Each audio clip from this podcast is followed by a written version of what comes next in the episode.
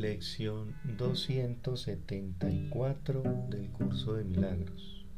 Este día le pertenece al amor. Hoy no tendré miedo de nada. Padre, hoy quiero dejar que todas las cosas sean como tú las creaste y ofrecerle a tu Hijo el honor que se merece por su impecabilidad. El amor de un hermano hacia su hermano y amigo. De ese modo soy redimido y del mismo modo la verdad pasará a ocupar el lugar que antes ocupaban las ilusiones. La luz reemplazará toda obscuridad y tu Hijo sabrá que Él es tal como tú lo creaste.